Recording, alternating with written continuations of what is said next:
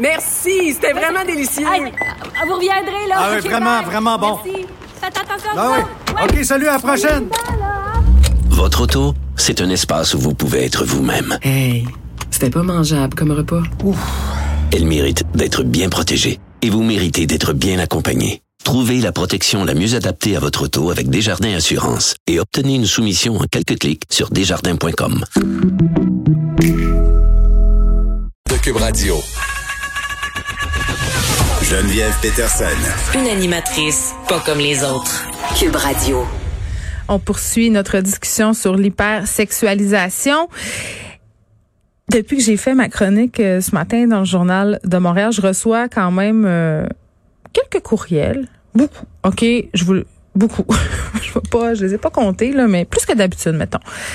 De personnes qui sont complètement outrées parce que je dis que Cardi B n'est pas vulgaire, qu'elle n'est qu'un symptôme, qu'on doit euh, se pencher sur le problème dans sa globalité. Autrement dit, que l'hypersexualisation n'est que l'arbre qui cache la forêt. Puis vraiment, là, des courriels de, de religieux, là.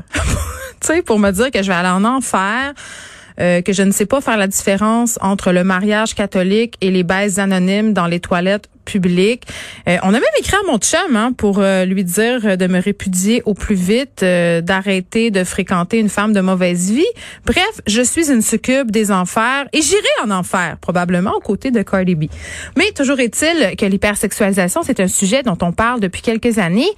Euh, Est-ce qu'on capote avec ça. Est-ce que le fait de se montrer euh, ouvertement sexuel, ouvertement désirable, ce n'est pas plutôt la simple expression d'une sexualité saine?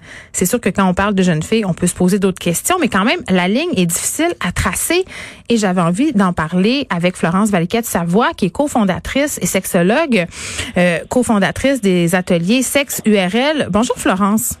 Bonjour.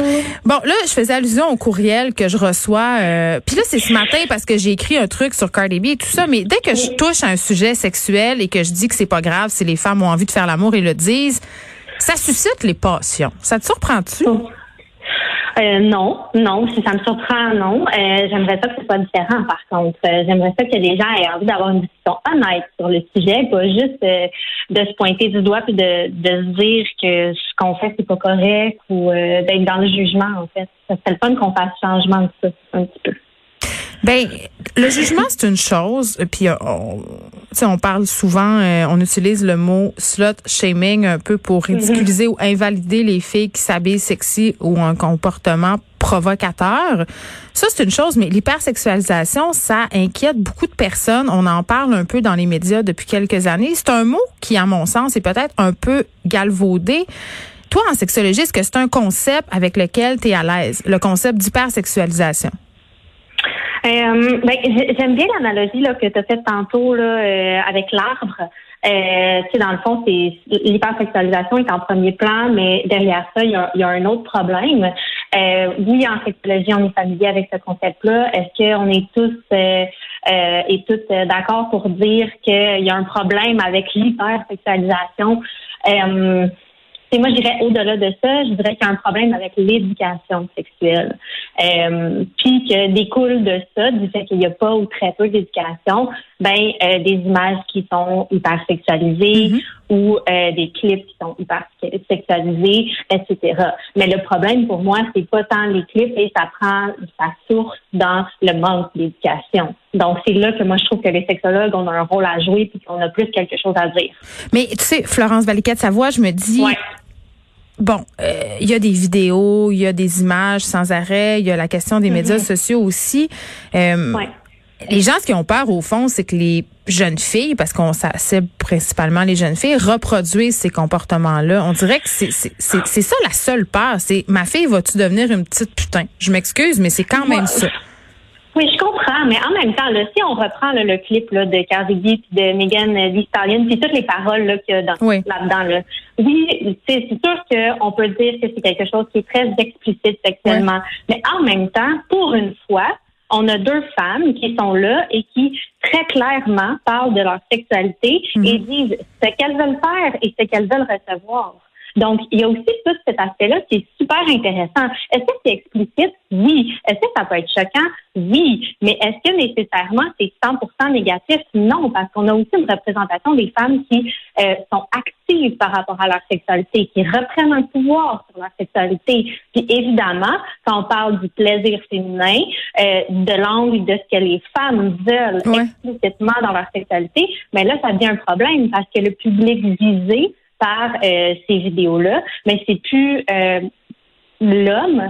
Donc, euh, la femme parle pour elle-même, la femme vit sa sexualité pour elle-même. Mais en même temps, en même temps, t'es consciente, Florence, qu'il y a une certaine tranche du mouvement féministe qui dit que c'est simplement des femmes qui ont internalisé les standards du patriarcat. C'est-à-dire que si elles se présentent comme ça à la face du monde, c'est qu'ils sont sous l'emprise de ces standards-là, pas parce qu'elles sont libres de. Oui, je suis contente que cette tranche-là du féminisme existe. Est-ce que je suis d'accord? Euh, pas vraiment. Moi, je pense aussi qu'il y a une mhm. part de ça que c'est de se réapproprier son corps et de le faire parce que toi, ça te compte. Donc, euh, danser de cette manière-là, ça peut à la fois être oui parce que euh, je, je, veux correspondre et, plaire à, à, à, la société, mais ça peut être aussi euh, parce que moi, ça me plaît. Puis je pense que l'un n'empêche pas l'autre et je pense que les deux peuvent exister. think Ben, on est dans des nuances de gris, en fait. Ben oui, puis tu sais, je disais dans ma chronique euh, que peut-être le problème, en fait, aussi, là, tu parles d'éducation. C'est sûr que comme parents, mm-hmm. puis je viens d'en parler avec Varda, on a une responsabilité de discuter avec nos jeunes filles puis nos jeunes hommes aussi de ce que ça leur mm-hmm. fait de voir ces images-là. Mais moi, mon problème, euh, puis honnêtement, j'ai pas beaucoup euh, de problèmes avec les femmes qui s'exhibent. Ça me dérange pas tellement. Ce qui me dérange peut-être, mm-hmm. c'est l'absence de diversité, un corporel, deux de modèles. je trouve qu'on est devant une très uniformisée. Euh, puis j'ai la seule crainte que j'ai, c'est que mes filles soient, soient sous l'impression que la seule façon d'exister dans l'espace public, c'est par leur corps. Moi, c'est ça qui me fait un peu plus peur. Puis oui, j'entends cette crainte-là, je la trouve intéressante. En même temps, je pense qu'en tant qu'éducateur, en tant qu'enseignant, en tant que parent, on a un rôle à prendre, puis justement de, de s'assurer que nos enfants, que nos jeunes auront pas uniquement ces modèles-là, parce que est-ce que c'est vrai que euh, les seuls modèles, bon, on peut parler des modèles de corps, donc est-ce qu'il y a juste des corps minces et blancs, euh, ça c'est une problématique en soi, mais est-ce qu'il y a aussi des corps qui sont juste dénudés, euh, ça, ça peut être une autre problématique, mais on a plein de femmes sur euh, différentes plateformes qui sont hyper intéressantes. Là, tu sais, je pense à, je sais pas si tu connais euh, Florence Gavin, qui est euh, très présente sur Instagram, qui est mm-hmm. vraiment, qui a vraiment une approche body positive, qui est une alliée. Tu sais, ces, ces personnes-là existent en politique. On a Alexandria Ocasio-Cortez, qui est elle aussi un modèle. Donc, tu sais, c'est de voir est-ce que nos jeunes ont accès aussi à ces Mais elles ne font pas partie de la culture populaire. Elles sont pas à MTV, ces mm-hmm. femmes-là. Elles ne sont pas sur les affiches. Mais je suis d'accord avec ce que tu dis. Puis je pense aussi qu'on s'attaque au mauvais problème quand on s'attaque à mm-hmm. Cardi B, qui n'est qu'un symptôme après tout. Il y a un produit de son milieu, de son époque. Mais comment on mm-hmm. fait comme parents? Qu'est-ce qu'on dit? Comment on peut s'y prendre? Ben, je pense que c'est en fait de, de créer le moment pour avoir la discussion. Donc, euh, tu sais, si on, pourquoi est-ce qu'on regarderait pas ce clip-là avec notre enfant? Euh, pourquoi là, il y a, une grosse polémique en ce moment aussi sur le film Cutie ou les mignonnes là. Euh, donc en fait, c'est des, des préadolescentes euh, dans les cités en France, si j'ai bien compris. Le film n'est pas encore sorti, c'est juste la bande-annonce. Mais euh, ben puis là, ce serait trop sexualisé pour des préadolescents. Mais c'est que c'est des jeunes filles de 11 ans qui twerk et je pense que comme les gens ont cette idée assez préconçue et très sexualisée du twerking, ça a soulevé l'ire et l'opprobre. Mais j'en parlais justement ce matin avec Benoît Struzac puis on se disait un peu peut-être une erreur marketing de la part de Netflix mhm. d'avoir misé là-dessus sur le poster, mais n'empêche que c'est quand même un enjeu auquel les parents font face. Je pense que regarder, s'asseoir, discuter de ce que ça leur fait de voir les images comme ça.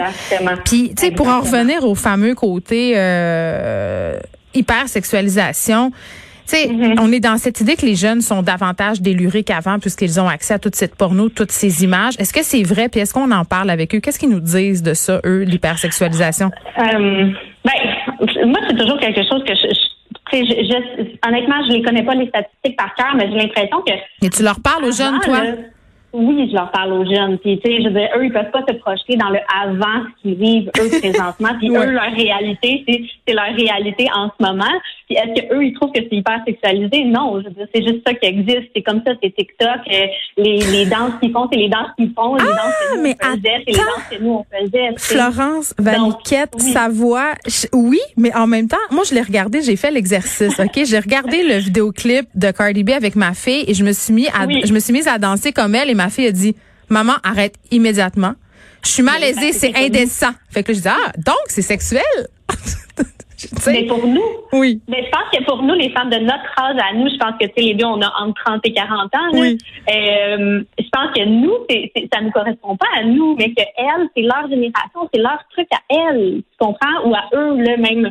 Tu sais, je pense pas que, euh, que moi, j'aille faire ça devant mon enfant? Oui, ça peut lui créer un malaise, mais en même temps, c'est le contenu auquel eux, ils ont accès, que nécessairement, ils vont le reproduire. Puis là aussi, c'est de, tu sais, on, on peut se poser cette question-là. Je veux dire, ils sont pas, ils ont du jugement aussi, ces ados-là, là. C'est souvent ça qu'on oublie. C'est souvent Ben ça qu'on oublie. Puis souvent, on ne les implique pas dans la discussion et c'est ça qui est problématique. Fait que t'es en train de me dire que j'aurais dû inviter une adolescente à me discuter de l'effet de, de Cardi B sur sa psyché. Mais c'est vrai. T'as raison. On devrait leur donner davantage la parole puis arrêter peut-être Oui. d'essayer de régler le sort du monde sur leur dos. Florence Valquette, sa voix, merci, cofondatrice d'Atelier sexuel, sexologue. Merci beaucoup de nous avoir parlé. Ça fait plaisir. Bonne fin de journée.